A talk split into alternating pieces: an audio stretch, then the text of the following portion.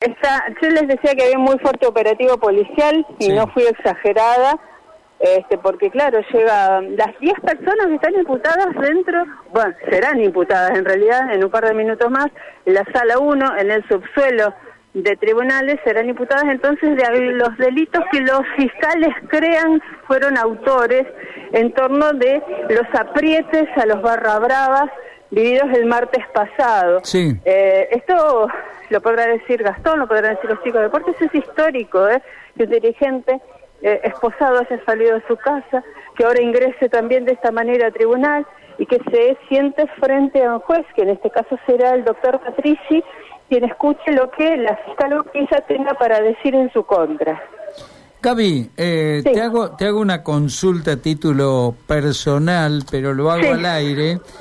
Eh, vos eh, permanentemente cubrís casos eh, difíciles como el de Maxi, bueno, tantos. Eh, ¿Qué se siente a la hora de estar allí eh, presenciando toda esta actividad?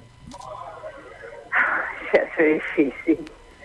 Se hace difícil eh, porque en principio tengo que tener en cuenta que soy una profesional que tengo que tratar de anotar cuestiones puntuales, momentos, testigos, nombres, tener presentes horarios, lugares y demás. Sí. Y por otro lado, cuando me encuentro con personas como Azucena, que de- de- miran de una manera muy particular, sonríen de otra, de otra más dulce aún y te dan un abrazo tan maternal, oh, se desmorona la, la profesional, pero que en definitiva, bueno, este forma parte de, del trabajo, ¿no? Encontrar eh, las dos caras de la moneda en, en un mismo edificio, si se quiere, aquí, ¿no? Tan cerquita de quien sabemos que apretó el gatillo y por otro lado tan cerquita también de quien perdió parte de su, de su vida en ese mismo momento. No es fácil, Jorge, pero Sí, me imagino. es Por lo eso. que la profesión nos da y que la verdad bien, es está bien. lo que la hace también apasionante. Muy Bueno, bien. ahora estoy dentro otra vez de, del edificio y ya en ese momento en el subsuelo. Bueno, Gaby. ¿Por qué? No- Pusieron, yo Sí, cierro con esto, dale. pusieron dos pantallas para que podamos seguir las audiencias de eh, tanto la dirigencia como de los barras de Colón. ¿Por qué? Porque bueno, esto concita, como te darás cuenta, muchísimo interés, estamos todos los medios aquí y las salas tienen cierto lugar, que no es muy grande, por cierto. Así que bueno, lo seguiremos de esta manera y cuando haya información estaremos en contacto. Por favor, gracias, Gavita. Ha sido un gusto, Igual. hasta luego. ¿Dónde vamos? ¿Cómo le va, Gastón Chanzar, bien, antes que nada? Porque todavía no saludó al aire. La verdad que muy bien, No, aquí andamos. bueno, Una y- tarde con muchísima información, muy Sin cargada. dudas. Nos vamos a San Cristóbal, Dale. porque ahí está esperando Ramiro Muñoz. Rami, ¿cómo te va? Buenas tardes. Hola Gastón, ¿cómo te va? Buenas tardes para vos, saludo grande para Jorgito, para Gaby que andaba ¿Cómo andás, Ramiro? ¿Todo bien? ¿Ustedes? Muy bien. ¿Cómo Bueno, está me alegro. por, por aquel lugar? ¿Cómo está San Cristóbal? Bueno, revolucionada en este preciso momento porque una gran cortina de humo negro Uh. eh, despertó la atención de la mayoría de los san cristobalenses. El que no se enteró se estará enterando y el que no lo hará seguramente en algunos minutos porque ya las redes sociales comienzan a inundarse y a invadir de, de videos, de fotos de lo que ha pasado justamente en el Deportivo Cultural y Ferrodó.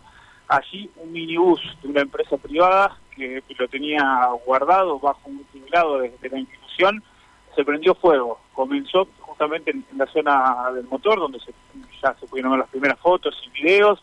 Después fue tomando eh, partes de lo que tiene que ver el- el móvil, el utilitario, Sí. hasta llegar a la zona de los tanques de combustible, que fue cuando empezaron las explosiones, las Uh. detonaciones y obviamente a prenderse fuego por completo.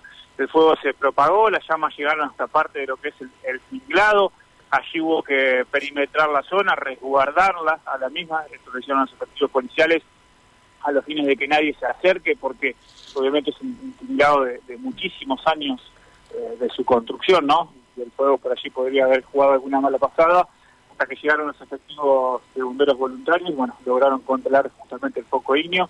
Eh, tengo entendido que a esta altura no hay personas lesionadas, estaría ya todo controlado, eh, pero bueno, ahora hay que tratar de, de establecer las causales, ¿no? De por qué se originó este fuego allí, porque por lo que tengo entendido el, el minibús estaba estacionado. no había otra persona eh, allí que se haciendo algún control mecánico o poniéndolo en marcha y demás. Puede ser obviamente un desperfecto ¿Alguna, Alguna falla, claro.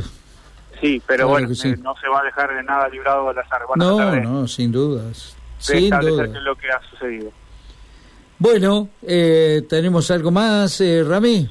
Sí, bueno, esto es lo, que está sucediendo ahora. Lamentablemente en las últimas horas también el departamento en materia policial estuvo bastante, bastante movidito, eh, comenzando ayer con un accidente fatal en jurisdicción de San Guillermo, a dos kilómetros al este justamente de esa ciudad, por ruta 23. Falleció un joven de 17 años que venía en motocicleta, fue eh, embestido, colisionado por una camioneta conducida por un hombre de 41 años con domicilio en Córdoba. Eh, lo que dijo el conductor justamente del vehículo de mayor porte que se quiso tirar a pasar un camión eh, con una había una distancia prudencial y cuando se cambió de carril, bueno, se terminó llevando de frente la, motocicleta que aparentemente venía sin luces, por eso justamente el conductor de, la camioneta no lo habría visto. Bueno, en el lugar y prácticamente en el alto fallece Kevin Pejer, justamente este joven de 17 años. Volviendo más aquí a la ciudad de San Cristóbal y en realidad eh, con tres puntos jurisdiccionales, lo que es Portugalete, que es el lugar donde está ubicado justamente el campo en el cual se radicó la denuncia eh, ayer por la tarde, el administrador de, un establecimiento se presentó ante los Pumas porque notó la faltante de un animal, de una, de una vaca, un animal vacuno, que no era de propiedad del establecimiento, sino que era de un vecino que un par de días atrás había saltado, se había escapado y bueno, que lo tenían ellos encerrado, le habían dado aviso a su vecino, estaban esperando que el mismo lo vaya a buscar. Cuando llegó el administrador notó que ese animal no estaba más, entonces lo llamó, le preguntó, che, ¿vos viniste a buscarlo?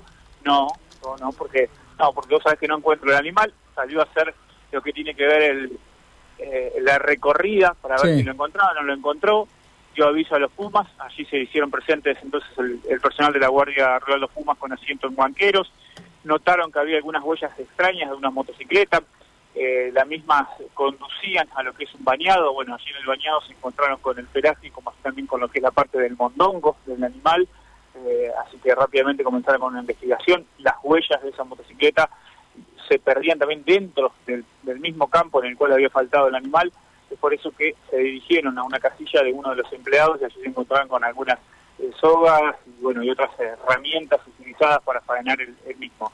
Eh, se apersonaron en el domicilio particular de esta persona que vive en la Cabral, allí eh, reconoció justamente el hecho, hizo entrega de, las cuchillas con las cuales había matado al animal, se le secuestró la motocicleta con la cual había transportado la carga finalmente el secuestro de la carne se hizo en San Cristóbal porque esta persona adujo, contó que la misma se la había llevado a su suegra, que vive en nuestra ciudad de San Cristóbal y bueno, la tenía guardada en un freezer, así que se hizo el secuestro de la carne y del freezer también.